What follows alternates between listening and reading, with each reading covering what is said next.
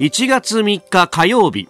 今日の天気は晴れのち時々曇り。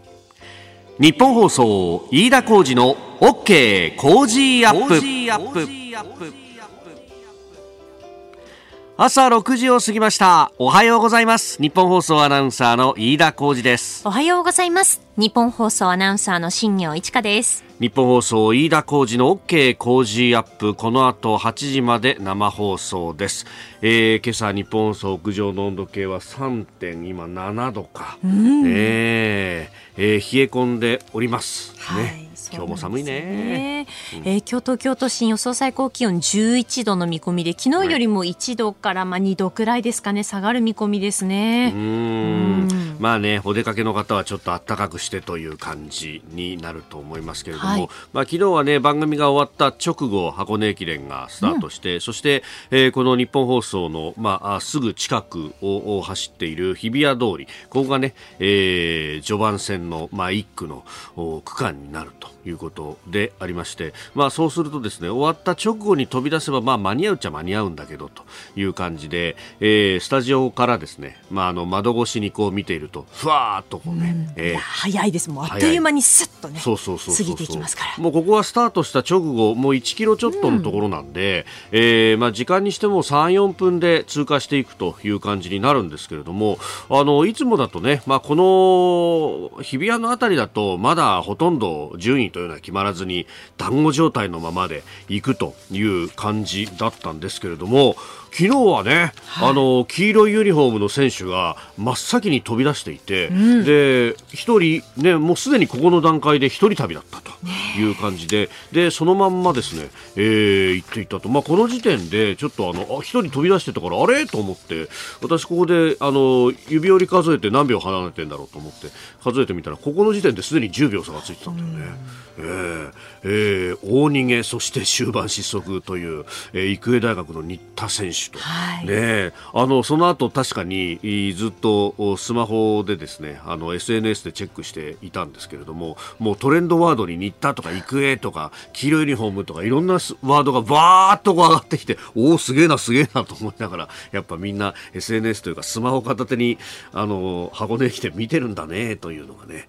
えー、非常によく分かったんですけれどもまあねあのいろんなこうエピソードがね、えー、出てきたということなんで、まあ、後ほどエンタメめ、えー、トレンドアップのゾーンで、まあ、ご紹介ができればなと思っておりますけれども。いやちょっとびっくりしたよね。ね本当ですよね、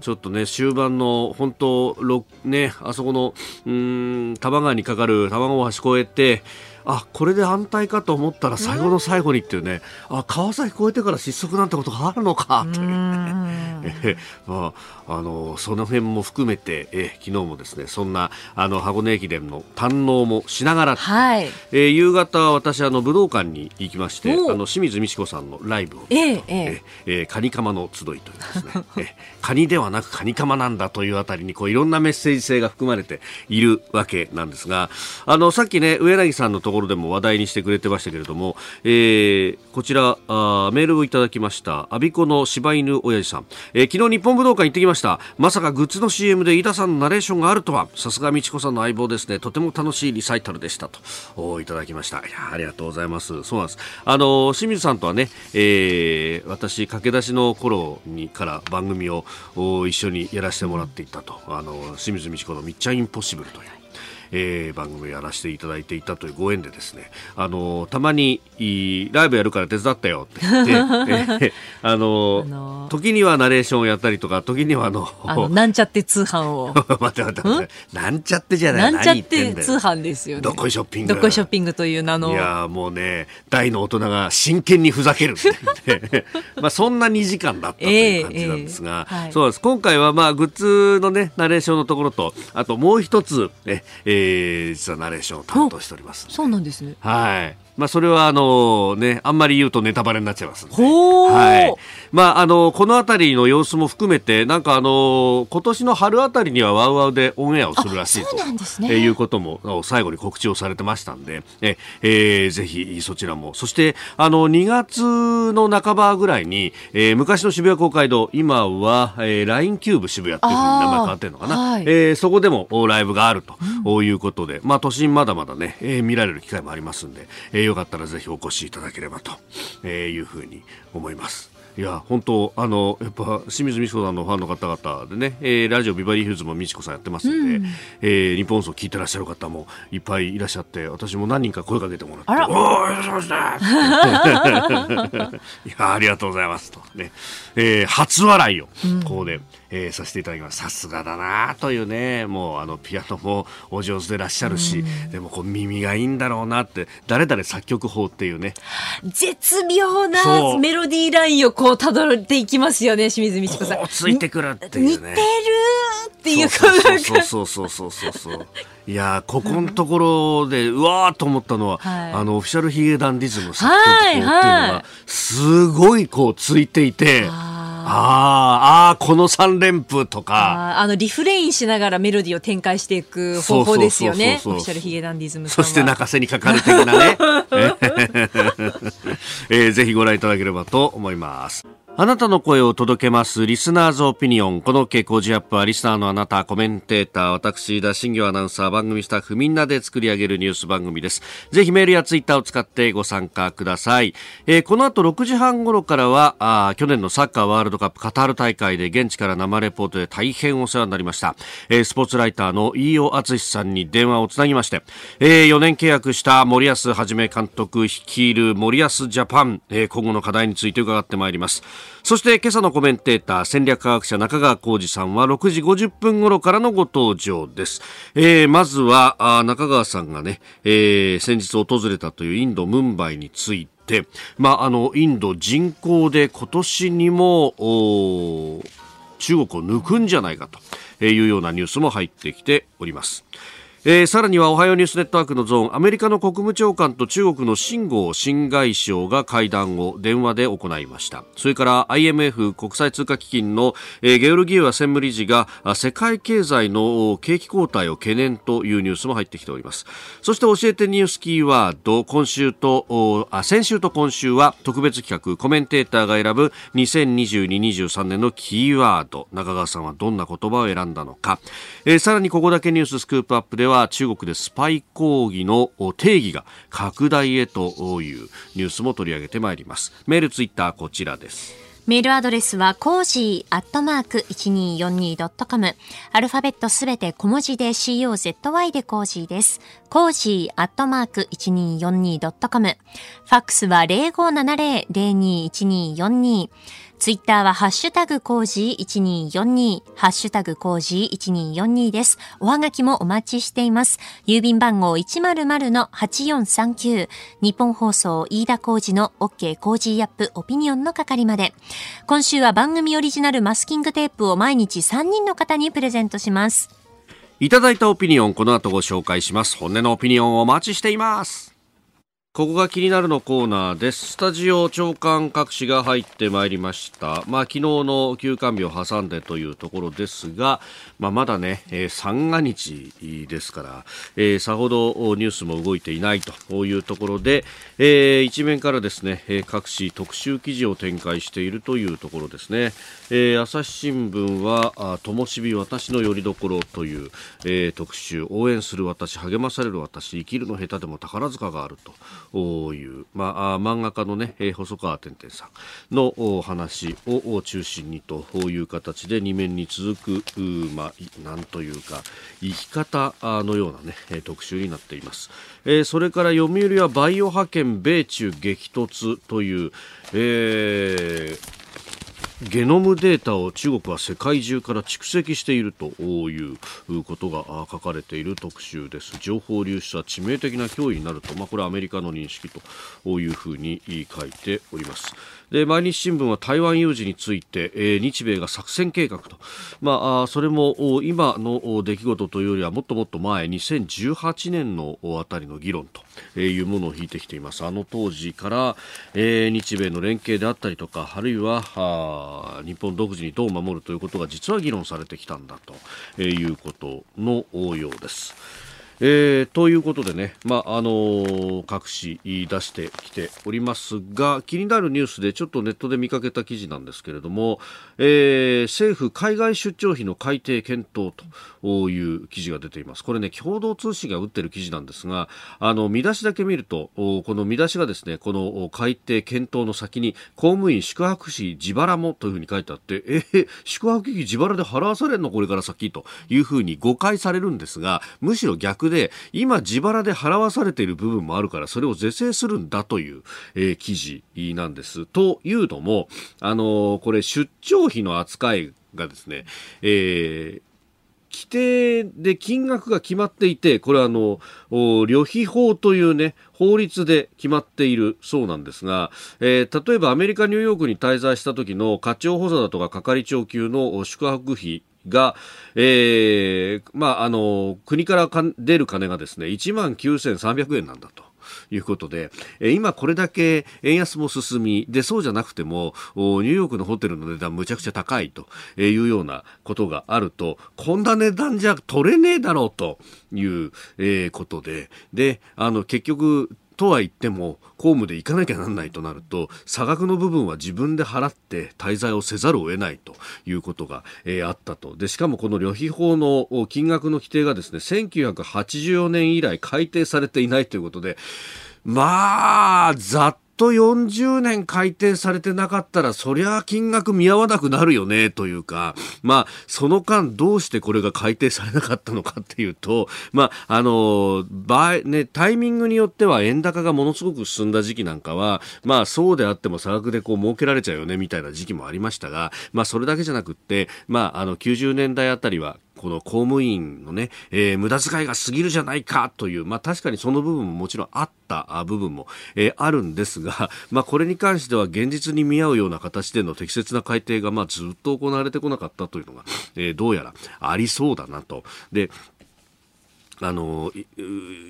まあ、ね、あの、日本企業なんかもそうでしたけど、昔は、あの、金額で決まっていて、規定でね、決まってて、で、渡し切りみたいな感じで、えー、だから、あの目を皿のようにしてですね、えー、安い宿を探して、そうすると差額の部分もらえちゃうぞ、みたいなね、えー、それであの、現地で飲み食いができるぞ、みたいな話もあったんですが、まあ、あの一般企業は、まあ、そういうところは当然ながらシビアですから、もうあの、実費生産ですよ、と。ね、えー、安い宿を探してきて、例えばじゃあ一泊3000円の宿を探してきたら、じゃあ領収書をもらって3000円で切りなさいよ、と。いうことになって、えー、えー、1日1万2000円の規定みたいなものはもう取っ払われちゃったんですけど、もうこういうのあるんだねと。だからこれもなんか実費生産にしたらと思うんですけど、まあ逆にそうすると、じゃあ、あの、こうね、えー、会社から金が出るんだったら高いところ泊まちまえみたいな風になっちゃうのもまずいということがあるのかもしれないですけど、まああの、今これだけ、あのね、えー、世間の目も厳しいし、えー、経理の目はもっと厳しいという時代にですね、そんなにバカ高い宿をね、取るような人はそうこういないだろうとも思うと、いや、実費生産でもいいんじゃないの？というふうにも思ったりしますけれどもね。まあ逆にこうね、あの、実費生産となるとそれはそれでですね、えー、宿泊費に、えー、何らかのこうポイントとかをこうつけてこの値段みたいなものがあったりなんかね、えー、したりとか、まあここはあの、水心あれば魚心みたいなものがですね、あったりなんかしますんで、そういう出張テクニックとかがまたばっこしてしまうのかと。まあでも全体的になんかあの、無駄遣い論みたいなものがずっとはびこった挙句こうして現場が苦労するみたいなことが続いていたんだなと思うと、えー、課題は多いなと思うニュースでありました。ここが気になるでした。ここが気になるプラスです。この時間は、えー、去年のサッカーワールドカップカタール大会で現地からの生レポートで大変お世話になりました。スポーツライターの飯尾敦さんに電話をつなぎまして、えー、4年契約した森保ジャパンね、えー、課題についてなどなど伺ってまいります。すでに電話がつながっています。飯尾さん、明けましておめでとうございます。はい、明けましておめでとうございます。明けましておめでとうございます。本年もよろしくお願いいたします。はい、よろしくお願いします。いや、本当にカタール大会お世話になりました。ありがとうございました。えこちらこそありがとうございました。もう現地深夜というね、うえー、試合が終わった直後であったりとか、はい、ね、えー、様々なタイミングで、えー、電話をつながせていただきましたが、あのー、今回のワールドカップ、まあ何度もワールドカップ取材されている飯尾さんからご覧になっていて、今回の大会っていうのはいかがでしたか？そうですね、あの大会自体が非常にえー、なんていうか、まあ、ゴールもたくさん生まれましたし、あのー、まあ、もちろん日本、ね、サウジアラビア、韓国、オーストラリアとアジア勢の躍進もありましたし、モロッコというアフリカ勢の躍進もあって、はい、あのー、非常に盛り上がったというか、面白かったという、なんでしょうかね、まあ、本当、ゴールたくさん入って、本当、いいゲームも多くて、決勝もそうですけど、面白かったなっていう印象は非常に強いですね。ねあのー、アディショナルタイムがなんか今までと違ってものすごく長かったりとか、うん、なんかその辺ずいぶん変わった印象があったんですけれども、そのあたりって皆さんはどうでしたか？そうですね、アディショナルタイムに関しては本当、大会序盤は非常に違和感があったというか、あのえっていうのが多かったんですけど、まあ、そういう今回、今大会そういう大会だっていうのをしっかり分かってからは、まあ、そこのアディショナルタイム、まあ、大体7分とかが普通だったので、はい。まあ、そこまで含めて楽しめましたよね。あまだ終わんないのかみたいなね、最初は感じでしたもんね。そうですね、あの本当に7分あったら2点ぐらい入ってもおかしくないので、まあ、そういう緊張感とか、まあ、含めて、あのちょっと、まあ、今までと違うワールドカップでしたね。うん。あの飯尾さん、大会終了後に森保監督に90分間ロングインタビューを行ったということですけれども、はい、あの話を伺ってみて、その印象っていうのはどうでしたか？あの今、印象は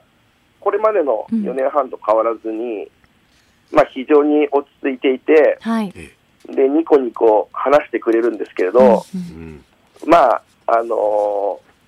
そのも、まあ、本音を話してくれるところもあれば、ちょっとうまく、あの、うまく変わったというか、そういうところも変わらずうまいというか、あのなかなか、あのこっちも突っ込んでるんですけどね、なかなか、まあ、明かしてくれないところもあったり、まあ、もちろん、あのその時点である程度、森保監督も、はい、まあ、契約延長ということもあの視野に入っていたと思いますから、はい。まあ、これで退任になったらもっとあの明かしてくれること多かったと思うんですけど、はい。まあ、引き続きというのがちょっと視野にあったと思いますので、うん、なかなかあの本音も明かしてくれないところもありましたね。本音を明かしてくれない部分もありつつ、中でも心に残っている言葉やエピソードっていうのはありましたか、インタビューの中で。そうですね、あのまあ、基本的にあのワールドカップクロアチア戦終了後も話していたんですけれども、うん、あのやっぱり、なんでしょうかね、勉強、まだまだ勉強したいっていう思いが、あの非常に強くて、うん、まあ、そういう意味では、あのまあ、森保監督もまだ若いですし、あの成長途中の監督といいますか、あのこの4年半ももちろんワールドカップあのまでの道のり、最終予選などを通じて、非常に学びも多かったでしょうし、あるいはヨーロッパでプレーしている選手たちから、まあ、彼らは本当自分に知らないことを、まあ、日々学んでるから、まあ、彼らからも何かその学びというか吸収して、それを日本代表の勝利につなげたいとか、あと森保監督自身も機会があればやっぱヨーロッパで学びたいというような話は常にしているので、そういうなんかあの常に学びたいという気持ちがあのも日本代表を勝たしたいというのプラス学びたいという気持ちが非常に言葉の端々とかいろんな質疑応答で非常に感じられましたね。じゃあ、この先、まあね、あの4年契約決まりましたけれども、はい、もう代表はまだまだ形も変えていくし、まあ、その勉強というか、進化を続けていくということですかね。そうですね、あの森保監督が、はいえーまあ、結構早早くからあの例えばテレビなどで、うん、あのオファーがあったらあのぜひやりたいというようなことを口にされてたのもやっぱりあの足りない部分だとか、はい、まだ進化できる部分、うん、あのチームも選手も自分もそういうのをかなり明確に感じていてこの次の4年間でそこはを成長させて、うんうん次のステージ、ベスト8とかに行けるというイメージというか、思いがあるから、あのー、もうやりたいと言ってたと思うんですよね。でそういう意味ではあの、例えば代表チームも、はい。まずコーチングスタッフが変わるのは間違いなく、あのはい。えー横内コーチや上野コーチがもうすでに J リーグの監督に就任しましたので、うん。コーチングスタッフの刷新というのは間違いなくあって。で森保監督は自ご自身も自分はマネージャータイプ、あの全体を見ると。こういうタイプの監督で、例えば攻撃面だったらあの横内コーチだとか、はい。守備面だったら斉藤コーチとか、そういうかなりあの、まあ、世界ではあのスタンダードではあるんですけど、うん。分業制を引いていたので、うん。だから新しいスタッフの、まあ、刺激だとか、まあ、あのいろいろとあのサッカーの、まあ、指導だとか練習内容だとか、そういうので随分また代表チームのカラーも変わってくると思いますから、そういうところもまた一つ進化の要因になると思います。うんその辺コーチ陣のまあ入れ替えがこう行われる中で、まあ、今まではその、まあ、日本人、特にサンフレッチェで一緒にやったあ方々が多かったと思いますけど、例えば外国の方が入ってきたりとかっていうのはあり得るんですかね？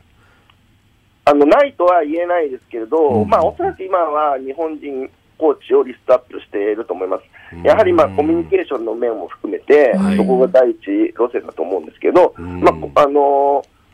今後またね、あのー途中からでも新しいそういうあ外国人の方が入ってくるかもしれないですし、はいそこはちょっとまだ何とも言えないですね。うんさああ今後のお課題というか見通しいかがですか？まあ、あのもちろん選手たちがあの個の能力を上げていくっていうのは当然あるとして、はい。うんそれはまあもうあの彼らがあの選手自身も言ってますし、森保監督も選手たちに伝えたというのはう、んうん。やはりあの今、ヨーロッパの最高峰と言われているチャンピオンズリーグというクラブチームの大会があって、はい。まあ、そこに今、鎌田選手、フランクフルトの鎌田選手だとか、スポルティングの、えー森田選手だとか、うん。あのーセルティックの前田選手とか出てるんですけど、うんまあ、もっとあのチャンピオンズリーグに出るクラブに選手が、あのがプレーしなきゃいけない、チャンピオンズリーグのあの決勝トーナメント、あるいはけ優勝にを狙えるチームに選手たちが入っていかなきゃいけないっていうようなのは、あの森保監督も選手自身も話してて、なるほど。で一方で代表チームに関しては、先ほど言ったような、あのまあ、攻撃担当の、まあ、新しいコーチが必ず入ってきますので、なるほど。まあ、今大会、粘り強い守備だとか、あのチームとしての一体感だとか、はいあのピッチ内の主体性などはできましたけど、そういう攻撃のデザイン、はいえその辺を、まあ、うまなるほどく上積みできればと思います。はい。美容さんどうもありがとうございました。はいまたよろしくお願いします。ありがとうございはい、ました。すいません。はい。お聞きの配信プログラムは日本放送飯田浩司の OK コージーアップの再編集版ですポッドキャスト YouTube でお聞きのあなた通勤や移動中に最新ニュースを押さえておきたい方放送内容を少しでも早く知りたい方スマホやパソコンからラジコのタイムフリー機能でお聞きいただくと放送中であれば追っかけ再生も可能ですし放送後でも好きな時間に番組のコンテンツを自分で選んでお聞きいただけます。毎朝6時の生放送では登場するコメンテーターの最近の活動はもちろんたっぷりとニュース解説をお送りしています。レギュラーコメンテーターに加えて専門家と随時つないで掘り下げてお送りしています。日本放送のエリア内でお聞きの皆さんラジコラジコのタイムフリーでチェックしてくださいツイッターでは最新情報を発信中ぜひフォローして番組にご参加ください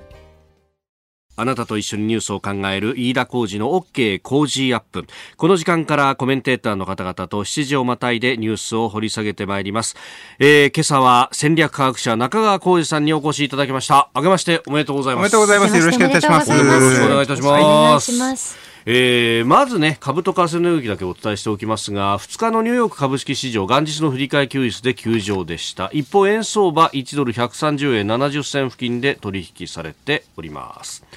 さあ、あー中川さん、えー久しぶりになりますんで、簡単ではありますが、プロフィールご紹介いたします。1980年埼玉県のお生まれ、えー慶応義塾大学をご卒業、家業の経営と同時に、えー複数企業の顧問戦略コンサル業務に携わる傍ら、えー日本人初となる北京大学からの経営学博士号を取得した異色の経歴でいらっしゃいます。えー自称マッドサイエンティストとして、えーテレビ番組朝まで生テレビなどにご出演。えー去年の7月には、不走者から現代中国がわかる最強の45冊、知識ゼロから学ぶための必読書ガイダンスを出版されていらっしゃいます。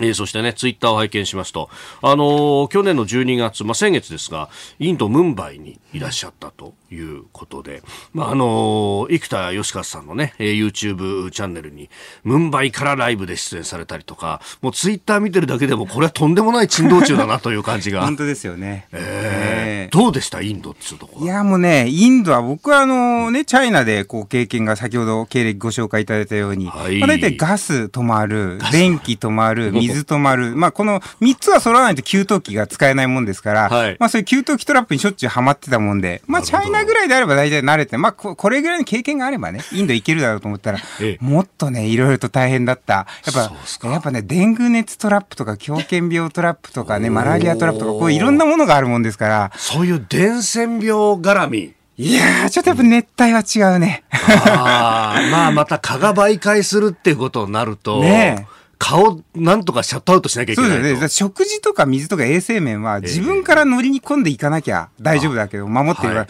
蚊、蚊の奴らは攻撃してきますからね。向こうからてきますよね。やってきますから、夜に。もう、もうあの、ツイッターのね、上がってる写真とか見ると、ええ、ものすごい数の殺虫剤とか、ね、いやー、もうちょっとあれでも対応しきれないレベルでしょうね。しかもあれも、日本のものよりも、やっぱあの、法律も緩いからかなり強いやつですよね。あの、まあ、その強いかどうかは別にしても、あの、結構逆に言うと化学、化学の用品を使わないような、そのハーブでやりましょうとかいうのも、結構売ってるってことは、やっぱり気にされてる方も多いんだと思うんですよね。あとあの、電、電熱ショックみたいなのが出るラケットみたいなやつとかね。はいはいあれとか日本だったらバシで絶対危ないだろうみたいなね、企画通らないだろうみたいなやつとかもあるし、まあなんかやっぱその辺も強烈な、あの、ものは多かったと思いますけどね。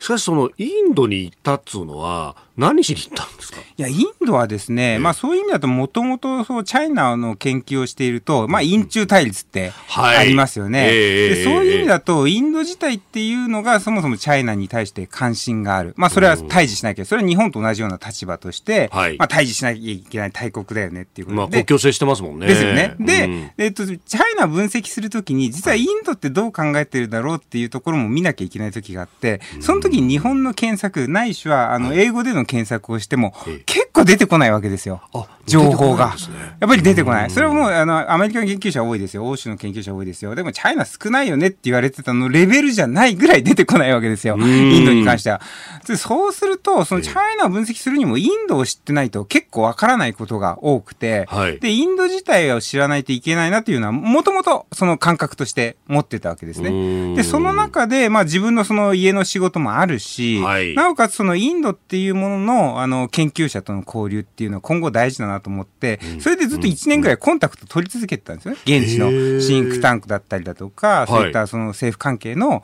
おまあ、インドに関するそこややるやるところを見てたんですよ。で、コンタクト取っていて、まあ、これせっかくもうコロナも明けて、まあ、投稿も自由になったんで、まあ、行こうということで、あの、行って、交流をしてきたっていうのは結構大きい、あの、今回目的だったんですよね。はあ。い、いや、あの、一方でね、あの、中小企業経営者でもいらっしゃるので、はい、やっぱ新しいビジネスチャンスを探しに行ったのかなとも思ったんですけど、はい、まずそっちよりはむしろその意見交換というか。いや、結局まだ何しろ情報が全くないので、あの、どういうことにせよ向こうに行って、意見交換も含めて自分の例えばビジネス的なところだったら、そういう例えば土地を変えましょうだとか、はい、オフィス、レンタルオフィスどうするんですかとか、そういうところも全然情報がないということで、ジェトロとかもそういう情報を提供してくれてますけれども、はい、大企業向けは多いわけですよ、基本的にね。えー、そうすると、ぱり自分で見てみないと分かんないというところもあって、まあ、まあ、それであれば、ちょうどもう本当に、えー、今後自由になったからね、あの、コロナ明け初では行くところはいいんじゃないかっていうことで行ってきた感じですよね。えー、その感触はどうでした？いや、あの、やっぱ行った感じは、あの、まあ、日本で思っていたのと違って、やっぱ情報は現地で行かないと取れないまあ、これは、まあ、どこの国でも一緒だと思うんですけども、ただ、あの、先ほど言ったように、日本で出てくる情報だと、やっぱりこう意識高い情報は多いんですけども、こう意識低い情報は、やっぱりより一層ですね、現地と交換してみないと分かんないというところはあって、で、例えば人口が、人口ピラミッドってね、よく言われますけれども、はい、じゃあそれがだんだんこうピラミッド型から、まあ釣り鐘型になって、まあだんだんこうね、下の、ね、若い若年層の人口も少なくなってくる、まあ樽型みたいな感じになってきますよとかよく言われますけれども、はい、で、インドって若いですよね、そういう人口として。で、まあその人口という中で、その、日本が高齢化した、超高高齢化ですよ。で、チャイナももう高齢化ですよと。で、まあ、インドの、えー、高齢化っていうのも、あの、今後あるけれども、まだまだ若いですよねっていうところで、どれぐらい若いのかっていうのが、肌感覚として見ないとわかんないわけですよ。うん、そしてやっぱ行ってみると、あ、実際にこんだけ活気があるなとか、はい、えー、まあ、こういう若い人たちが実際の、あの、仕事に従事してるなとかっていうのも結構見えてくるわけですよね。まあ、その辺の、なんていうんですか、肌感覚って、まあ、チャイナ分析するときもそうですけれども、やっぱり現地に行かないと、肌感覚がわかんないっていうのはすごい大きいと思います。あと、あの、ビジネス上で言うと、騙し方とかね。なるほど。よく騙してくるっていう感じとかね。もう日常的に騙しが入りますもう日常的に騙しが、だどれぐらいの騙し度かっていうレベルじゃないですか。日本人って基本的に騙さないっていうレベルですけども、騙し度がどれぐらいか、チャイナだとどれぐらいかみたいなところだと思うんですけども、まあ、それもちょちょっとやっぱ見ないとね、わかんないっていうところもありますよね。はい。ツイッター拝見すると、いきなり予約してたホテルから叩き出されるみたいなところから始まって、あれも騙しの一つみたいなもんですか？いや、だからね、あれは騙さないでナチュラルにそうなってるっていう。また、だからほら、例えばシステム大国っていうふうにインド言われますよね。はい、で、我々も例えばそれだと、その前提の知識で言うと、まあ、インドってね、きっちりしてるんだろうと、まあ今後本当 IT とかもね、それこそ、あの、世界のふあの富豪だったりだとか、はい、それこそインドね、あ、インドじゃない、えっと、イギリスのね、えー、首相もね、みたいな話。ですもんね。ね、ですね、スナクさんとかあったし、はい、あとそれ GAFA のね、トップとかもどうでしょうって話になってくると、そうするとインドってまあ IT 大国なんだから、その辺きっちりしてるんじゃないかって思いきや、全くやっぱしてないわけですよ。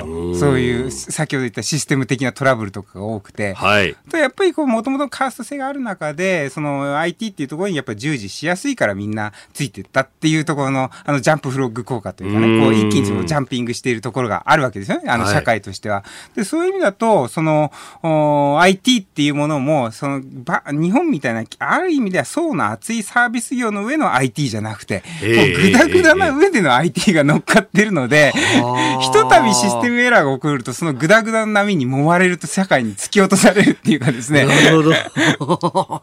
いうところがありますよね。はい。いやちょっと聞けば聞くほど興味深いこのインドについてこんなニュースが入ってきております。インドの人口が今年中に中国超え世界最多へ。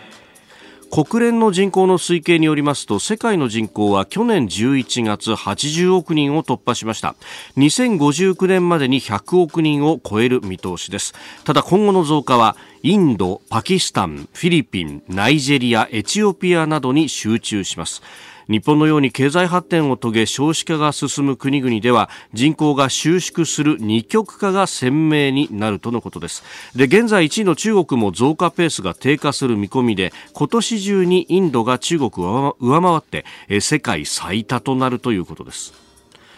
えー、インドが2022年時点で14億1200万人中国が14億2600万人と、まあ、これが逆転していくと。いうことであります。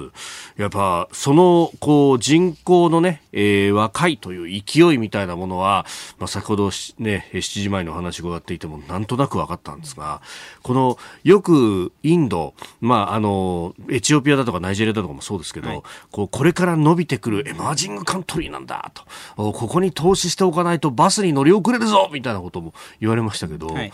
一方でやっぱりインフラ面で見るとまだ混沌ですか？いや混沌ですね。だから例えばそのイン,、えー、インドが、はい、えー、まあ、日本からねチャイナのそのバイドゥっていうサイト検索サイトって、まあ、当然見ら見られますよね。bidu.com ですか、うん、バイドゥ見られ検索サイトです、はい、でインドからそれブロックされてるわけですよあの、でも我々から考えると、チャイナから外に関しては、まあブロックされてるのは我々権威主義だからねっていうね、はい、彼ら、あの、えー、そういう内部のね、人民が外を見られないようにしてるねってこれ理解してるんですけど、インドからチャイナ見られないっていうのは、もちろん対立してるから見られないっていうのはわかるけれども、はい、この我々から言論自由だから見るのは自由で、それを、あの、我々が、あの、嘘だよねと思うのか自由です。それも自由ですよね、なんでですけども、はい、インドきちんとその辺のサイバー主権っていうのをきちんとやっぱり考えていて、やっぱりそのインドに、インドっていうのはチャイナっていうものをきちんとその対峙相手として、戦略的にやっぱり見ているっていうところはありますよね。で、やっぱ今後のその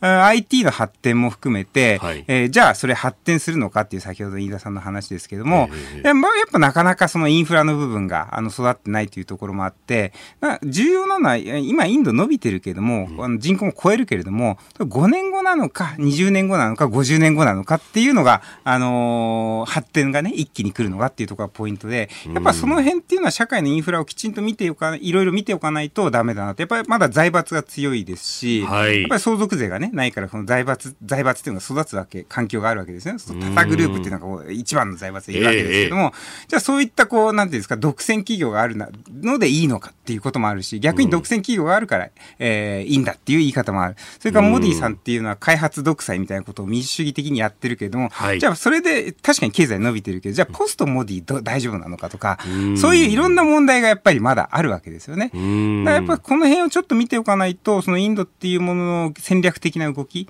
だとか、はい、今後どう伸びるのかっていうのは、まあ人口動態も含めて、えー、まだあのもっと研究しないと日本では見えてこないだろうなというところはありますよね。うん。こう今まではね、あの外に対してこう膨張していくっていうよりは、まあ、他から干渉されないんだと、独立を保つんだということが多かったですけれども、今後は地域大国になっていくというか、もうすでにそういう存在であるということですか、いや、もちろんそれをあのインドも目指しているし、例えば今回のその連携、はい、中ロの連携があってとかね、ウクライナ侵攻、ウクライナ戦争であって、で、まあ、じゃあインドどうするんですか？やっぱりそこもロロシアとね、武器供与があってみたいな関係があって、はい、で、じゃあ一方で日本から語られる、まあ、クワッドがあるから、それでも日本に引き寄せないとね、向こう行かないように最低でもしなきゃいけないよね、とかあるんですけども、まあ、その辺ってどうしても、インドの内政をやっぱ見てなくて、我々がなんとなく、インドっていうか、しかもかなりぼやっとした、こう、概念で見てるんですよね。そうすると、例えば、えー、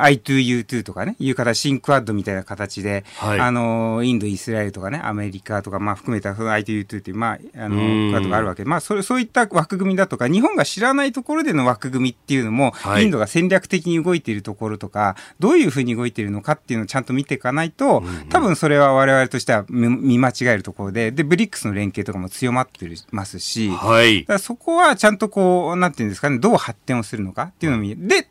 とかね、言ってる割にはですよ、戦略的にとか、えー、インドは言ってる割に、はい、例えば携帯とかで、先ほどバイドが見られないとかあるのに、うん、携帯はチャイナ製をバンバン輸入してるわけで、で、これなんでっていうのを向こうの、その政府の人にね、こう聞いてみたんですよ。はい、ただそ、その人が言うには、うん、いや、やっぱりこう、今はね、こう半導体とかも、あのチップがあるから、それインド、あチャイナから輸入せざるを得ないんだと。だからこれは、えー、チャチャイナのイン,、えー、インターネットを検閲、ブロックをしてるけれども、うん、えー、物に関しては入れざるを得ない。のよくわかんないこと言ってるわけですよ。それってでも、機器を入れちゃってたらダメなんじゃないのとか思うわけですけども、やっぱその辺のグダグダがある。あやっぱこれを見ていかないとちょっとね、あれですねっていうとがありますね。うん。えー、まずはインドについてお話をいただきました。この後中国についてもね、えー、様々お話しいただこうと思っております。今朝のコメンテーターは戦略科学者の中川浩二さん。この時間取り上げるニュースはこちらですアメリカの国務長官と中国の新しい外相が電話会談。アメリカのブリンケン国務長官は自らのツイッターで先月30日に就任した中国の秦剛外相と電話で会談したと投稿し米中関係や対話の維持について話し合ったことを明らかにしました。また中国側の発表によりますと秦剛外相はアメリカとの関係の改善発展を推進することを期待すると述べたということです。秦剛外相は直前まで駐米大使を務めていたことからブリンケン国務長官との関係について引き続き緊密な関係を維持することを期待するとも述べております。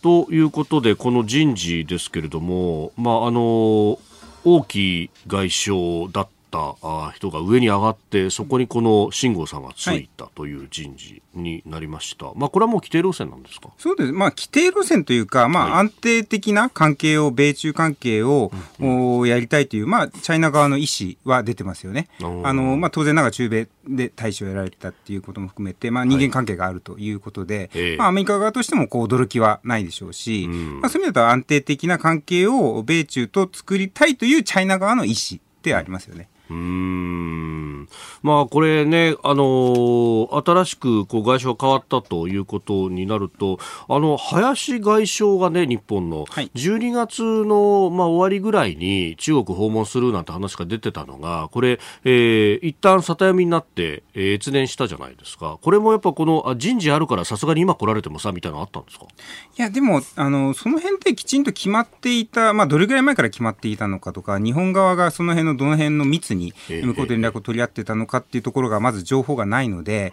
まあ、チャイナ側がどう情報を発信しているのかっていう公開情報だけからは、その辺に関しては、あの、軽々なことは言えないかなという気はしますけどね。はい、これ、あの、アメリカと中国の関係っていうのは、まあ、ある程度こう、緊張感ありながら管理していく体制っていうのを、まあ、中国側は求めているというとえっ、と、あの、まあ、ペロシさんの訪台っていうところまで遡ると思うんですけども、はい、まあ、あれによってこう、台湾問題っていうのがエスカレーションしましたよねっていう話もあったと思うんですけども、はい、まあ、あれは比較的ですね、その、米中の双方が、そのエスカレーションさせないメカニズムっていうのは相当働いていて、うん、まあ、逆に言うと、あれが働いてなければ本当の問題になっていたろうというところはあるわけですよね。はい、そのペロシさん個人で言ったのか、全体で言ったのか別にしても、も、いずれにしてもその、フェルシさんが包帯をしたと。で、まあ、フェルシさんが出た後に、えー、チャイナ側というのは、まあ、軍事演習をやってみたいなことがあって、はい、で、じゃあ逆に軍事演習を今度やったら、もし連絡が取れてないんだとすると、アメリカ側というのは、あんだけその台湾の周辺を囲むような、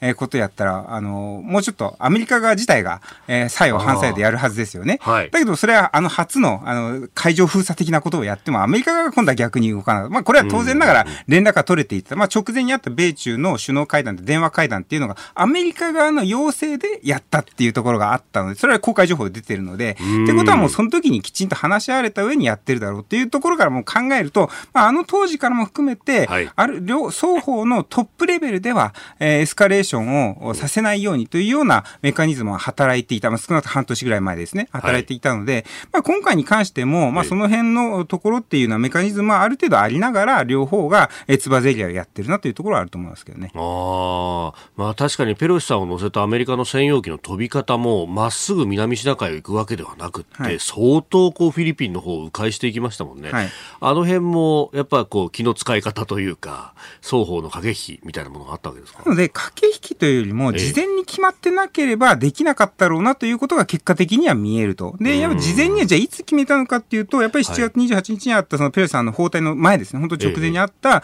米中首脳会談でで先ほど言ったように米側の要請であった。なおかつ、うん、えー、通常であれば1時間半ぐらいの会談なのが、まあ2時間超えぐらいのものでやった。はい、えー、にもかかわらず出てきた正式なコミットメントは少なかったんですよ。えー、ホワイトハウスからも北京からも少なかったということを考えると、はい、まあこれは別のことがは、つまり公開情報じゃないことが多分メインで話されたし、えー、米側が話したかったんだというところがわかるわけなので、まあその辺っていうのは、チャイナ側が話したかったんじゃなくて、米側が言ってるっていうことは、やっぱりアメリカ側もその辺のエスカレーション、つまり個人的なその議員の動き、政治家の動きによって、はい、変な形での、えー、問題が起こらないようにということは働いているなというところはあると思いますけどね。うん先生、やっぱりこう対立していながらもそういうこう意思疎通のチャンネルみたいなものは、まあ、相当複数あるということですか、米中の間に。はい、そう思います。で、やっぱ、チャイナ側というのは、ある意味では一枚岩、それは党であったり、国家であったりだとか、まあ、情報機関であったりというのは、ある意味一枚岩なわけですけども、まあ、アメリカ側というのは、あの、別にそれがいい悪いということではなくて、当然ながら、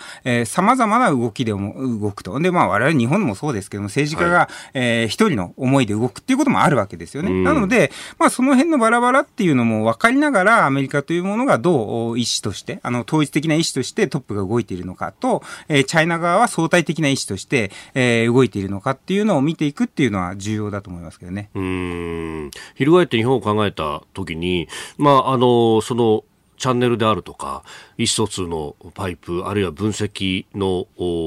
緻密さみたいなものというのは、長川さんからご覧になっていかがですか？やっぱりチャイナから見たらですね、はい、日本というのが、まあ、プレイヤー同士という感覚ではないわけですよね。で、まあ、あの、超大国同士のアメリカとは全く違うし、はい、もっと言うと、その、大国として欧州を引きつけとかなきゃいけないっていうのと、まあ、やっぱ違って、日米同盟の中で、はい、日本産っていうのはアメリカ産の、まあ、追従する国でしょみたいな感覚で、まあ、ある意味で、とは言ってももちろん、あの、十分なね、経済大国なんで、あの、日本に対して、それほどないがしろにしないけれども、うん、それでもやっぱり超大国との接し方とは違いますよね。で、そういう意味だと、その、日本っていうものを向こうも、ある意味では見くびってるというところもあるし、はい、日本側の問題としては今度は情報、諜報力というものがないので、えー、チャイナが本当に言ってることはわかるだけど実際何やってんだっていうのはかん、想像でしかないというか、我々正常性バイアスのもとに、これ独裁国家なんだからこういうことやってるでしょっていう決めつけが結構多くて、はい、やっぱその辺っていうのは我々はきちんとインテリジェンスの能力を高めておかないといけないという余剰余地、もう、もうちょっと高めなきゃいけない。NC NSC とかありますけども、はいもっと高めなきゃいけない余地というのは十分に我々の改善点としてはあると思いますけどね。これ、端的にこう現れるところで、ゼロコロナ政策ってものをガンとやめたと、まあ、これは独裁国家だからこういうことやるんだというふうに思いがちなんですが、長谷さん、そうでもないという指摘をされてますね。いや、あのね、コロナ、ゼロコロナから、まあ、ウィズコロナに変わったわけですけども、まあ、ずっとね、あんだけ経済的にも圧迫をして、自ら首を絞めることをやって、はい。なおかつ民生というかですね、その人民の生活もお抑え込む形でやって、どう考えてもおプラスではない。ん。じゃあ、なんでやったか、やっぱりそれは大きな背景であるのは、当然ながら医療リソースの逼迫だったりだとか、はい。まあ、実際にこれ、あの、不活化ワクチンあんまり効かない中で、中華製のが効かない中で、これ打ったところでオミクロンやばいよねっていうのは当然北京地は分かってるはずですよね。はい。なので、自分たちの中でそれは、あの、別に独裁がうんぬんってことは別にして、科学的に、まあ、どっちにやったらいいのかっていうのはずっと迷ってたんだと思います。うん。そうすると、とはいえ、オミクロンなんだから、もうこれはウィズにしなきゃいけないということも、もうこ、あの、去年の早々から、つまりオリンピックの前ぐらいからですね、北京オリンピックの前ぐらいから多分それは分かってたんですけども、じゃあ次にやるのは、いつ、や、あの、ウィズにするんだっていう政治的な決断、政治的なタイミングだったんだと思うんですよ。あ、やるかやらないかじゃなくてじゃなくて、もうはそれはオミクロン、もうそれは世界がそうなんだから、しょうがない。だって、バカじゃないんだから、それは分かってると、北京地方も。そうすると、政治的なタイミングを見ると、イベントとしては、北京オリパラがあって、それからその領海っていうあの全人代とかあって、はいそれからもう一つは20回の党大会というのが、まあ10月、11月にあってということで、まあこのどれかだろうというところは言われてたんですが、最初の予定としてはやっぱ北北京オリパラぐらいかなとは思ってたんですよね。はい。専門家でも、そうではなくて、結局のところ、見たところ、最終的には、あの、20代、あの、20回党大会の後だったよね、ということを考えると、結果から見ればですね、はい。やっぱり、あの、しえー上海市、えーそれから北京市のトップだった、まあ、佐伯さんと、はい。おー李強さんという人がいるわけですけども、はい。この人たちを人事的に大抜擢したいがために、彼らというのは強権的にはい。ロックダウンさせた張本人ですよね、北京と上海を。うん。で、もしこれをウィズに転換するとなると、その直前に、前にですね、そう、あの人たちがやった政策間違ってたのに大抜擢するのどうなのって話になるわけですよ。習近平指導部と、習近平さんとしては。はいなので彼らの、お要は政治的失点を、お要はしない、させないために、まあ、ある意味ではタイミング的にはあの後しかないっていうことは結果的に見れば見えますよね。つまり大抜擢したかったから、うんえー、ウィズコロナは党大会の後じゃなきゃいけなかったというところはあるんだと思うんです。なので、その人事的なところからすべてがそう決まってるとは言いませんが、はいえー少なくとももしそれを事前にやってたんだとすると、李強さん、佐伯さんというのは政治的には糾弾されてたと思います。ウうんィズに転換したら。今みたいに上がれなかったと。あ、そうですね。チャイナセブンという可能性がありますね。あの、だいぶ紛糾したっていう話は出てますから、20代の頃の人事にね。ええなので、まあそういう意味ではじ、習近平指導部、習近平さん周辺の人事を固めるために、んえー20代の後じゃなきゃいけなかったんだというのは、習近平さんの周りから見ると多分あるんだろうというふうには思いますけど。ああ、はいそこは、あそこのロジックを見とかないと、まあ、こっちも対応できないし、はいという。なるほどね。だやっぱりこう、経済政策とかそういうものよりも、こう、人事だったりとか権力闘争ってものが、より前に出るっていうのは、我々とはちょっと違うなので、感覚。まあ、科学的には我々と同じです。右に行けばいいのか、左に行けばトロッコ問題みたいなもんで。はいなんですけども、まあ、そこはもう、オミクロンである程度確定したときに、じゃあ次に決めるのはタイミングだよねっていうことで政治的なものが出てきたっていうことだと思います。以上、おはようニュースネットワークでした。続いて、ここだけニューススクープアップです。この時間、最後のニュースを、スクープアップ中国でスパイ行為の定義拡大へ。中国の全人代全国人民代表大会の常務委員会は去年12月30日スパイ行為の摘発強化に向けた反スパイ法改正案を公表しました。スパイ行為の定義を現行法よりも拡大し摘発機関である国家安全当局の権限や罰則を強化します。今年の前半にも可決される予定とのことです。えー国家機密の提供だけじゃなくてその他の国家の安全や利益に関わる文献やデータ資料の提供、えー接種を盛り込んだということでありますが、データっていうのが入ってるということもありますこれどういうことなんですか？まあ、あのデータセキュリティ法ってね、あのはい。日本でも話題になって、まあ、その前サイバーセキュリティ法というのがあったんですが、まあ、データセキュリティ法自体は2021年の9月1日から施行ですから、まあ、まだ1年ちょっとですよね、施行されてから。まあ、そこで要は、えー国家の安全を脅かすような、あーまあ、データを、はい。まあ、国外に持ってったりだとか、まあ、かなり厳格なあルールが決まったというところと、で、それに合わせて、ままあ、国家安全としてのそのスパイ法というもの、反スパイ法に関して、えー、まあで、えー、調整してきた、合わせてきたっていうところがありますよね、今回に関しては。うん。まあ、あのー、これ、こういうことがあって、どうなんですか？あの海外から例えばこの中国に行くとかっていうことになると、それは厳しくなったりするもんですか？えっ、と、海外から中国に行く。えー、まあ、その、どちらかというと、そのチャイナ内から外に出さないっていう方が、ああ大きいわけなんで、で、まあ、ただ今回その反スパイ法というのは、より、あの、高度な、ハイレベルな政治での話になってくるので、はい、まあ、そうするとその国内云々っていうことよりも、政治的に体制を脅かすようなものに関しては、えー、まあ、法律のもとにある。まあ、とは言ってもですね、チャイナっていうのは、はい、えー、法律があってどうか、まあ、尖閣もそうだ、会会計局とかの問題もそうなんですけども、改定のね、示されましたけど、はい、会計法とか。要はチャイナって法律があってどう動くかじゃなくて、自分たちがこう動きたいから法律を変えるっていうところが多いわけなので、そういった意味だと、その別にその法律があろうがなかろうが、チャイナ今まで国内では、チャイナ内ではやってたんだけども、はい、それを改めて法律として定めますよというところなんで、ある意味ではですよ、ある意味では変な見方ですけれども、定まってくれたからガイドラインができたっていうことも言えるわけですよ。これやっちゃいけないところができたっていうところはあるわけですよ。はい、それまではグレーゾーンで決まってると、やるの危ないよねって話でしたけども、うん、ある意味ではその外資の企業からすると、はい、まあ、ここがラインなんだっていうのが示されたっていうのは、変な言い方いいっていうかですね、えー、いうところはあると思いますけどね。なるほど。えー、今までは現場の裁量でどうとでもなっちゃってたそうなんですよ。だから現場裁量で逆に言うと、本来大丈夫なところも、お前ダメだよなと、はい、現場の管理がね、えー、言って、とっちめられたりとかっていうこともあるわけですけども、まあ、それが一応、こう定まったというところはあると思いますけどね。はい。まあ、ただそのデータに関しては本当に彼ら、あの、きび、あの、かなりこう、えー、厳格なルール、適用というのを考えて、やっぱりサイバー主権っていうところが重要なので、はい、あくまでもデータというのは、そのビッグデータであれ、もともとっていうのはなんでサイバーセキュリティ法とか適用された、できたかっていうと、ええ、あの、DD っていうね、配車アプリとかが、はい、アメリカにこう当局にね、情報、ビッグデータ渡しちゃったっていうところが最初なわけですね。つまり、え国内で生産されたビッグデータも、はい、それも海外も持っていくなんて、データ主権、つまり国家の資源を脅かしてるじゃないかというところがあるので、あくまでもデータだとかサイバーの領域というのは国家の戦略的資源なんだという認識が彼らにあるので、まあ、その辺は我々の認識でいうデータとかネットの世界って自由じゃないのというのとは全く別なんですけれども、ただ先ほど話したインドのケースが出てきますけど、インドも結局それをやってるわけなので、別に自由民主主義だから全部自由だということよりも、きちんとその辺っていうのはデータっていうものをどう国家として考えるのかというのを、より我々はなんか考え弱いんですけども、日本としては、その辺考えなきゃいけない。で、欧州なんかでも GDPR みたいな形で、はい、あの、まあ、あれは税制にね、絡んでますけども、えー、えー、まあ、データをね、持ってっちゃいけませんよっていうものを出しましたし、まあ、アメリカも当然その辺はやってるということを考えると、まあ、日本もうちょっとその辺のデータっていうものをどう扱うのかっていうことは、あの、まあ、あの、経済安保関連の法案で、ある程度カバーをするというような意思は見えますけれども、もうちょっときっちりやっていった方がいいんじゃないかなというところがあると思いますね。ああ、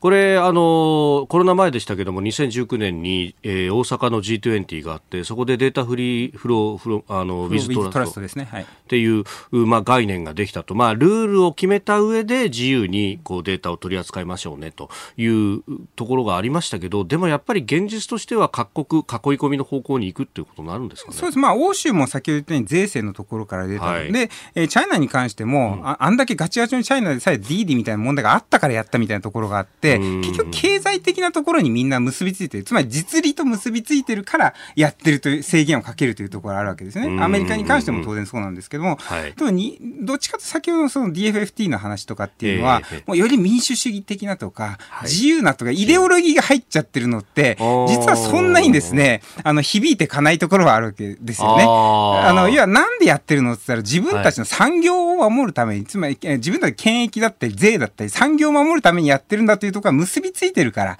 ら、その辺のもが概念が出てくるので、DFT 自体はいいんですけども、じゃあ、それ自体を守ることで何のメリットがあるのっていうところの提示がないと、実はその、いいよねっていうふうにあんまりならなかったりするっていうところはあると思うんですよね。えーえー、スパイ行為の定義拡大へというところから、まあ、サイバー試験のお話をいただきました、えー、このコーナー含めてポッドキャスト YouTube ラジコタイムフリーでも配信していきます。番組ホームページご覧くださいあなたと一緒に作る朝のニュース番組飯田浩二の OK コージーアップ。日本放送の放送エリア外でお聞きのあなたそして海外でお聞きのあなた。今朝もポッドキャスト YouTube でご愛聴いただきましてありがとうございました。飯田浩司の OK Cozy up。東京有楽町ニッポン放送で月曜日から金曜日朝6時から8時まで生放送でお送りしています。番組ホームページでは登場いただくコメンテーターのラインナップや放送内容の原稿化された記事など情報盛りだくさんです。また公式ツイッターでは平日は毎日最新情報を配信中。ぜひチェックしてみてください。そしてもう一つ飯田浩司アナウンサーが「夕刊富士」で毎週火曜日に連載中。飯田浩二の「そこまで言うか」こちらもぜひご覧になってください。忙しい朝そして移動中ニュースを少し深く知りたい時ぜひ AM、FM、ラジコはもちろん日本放送のポッドキャスト YouTube でお楽しみください。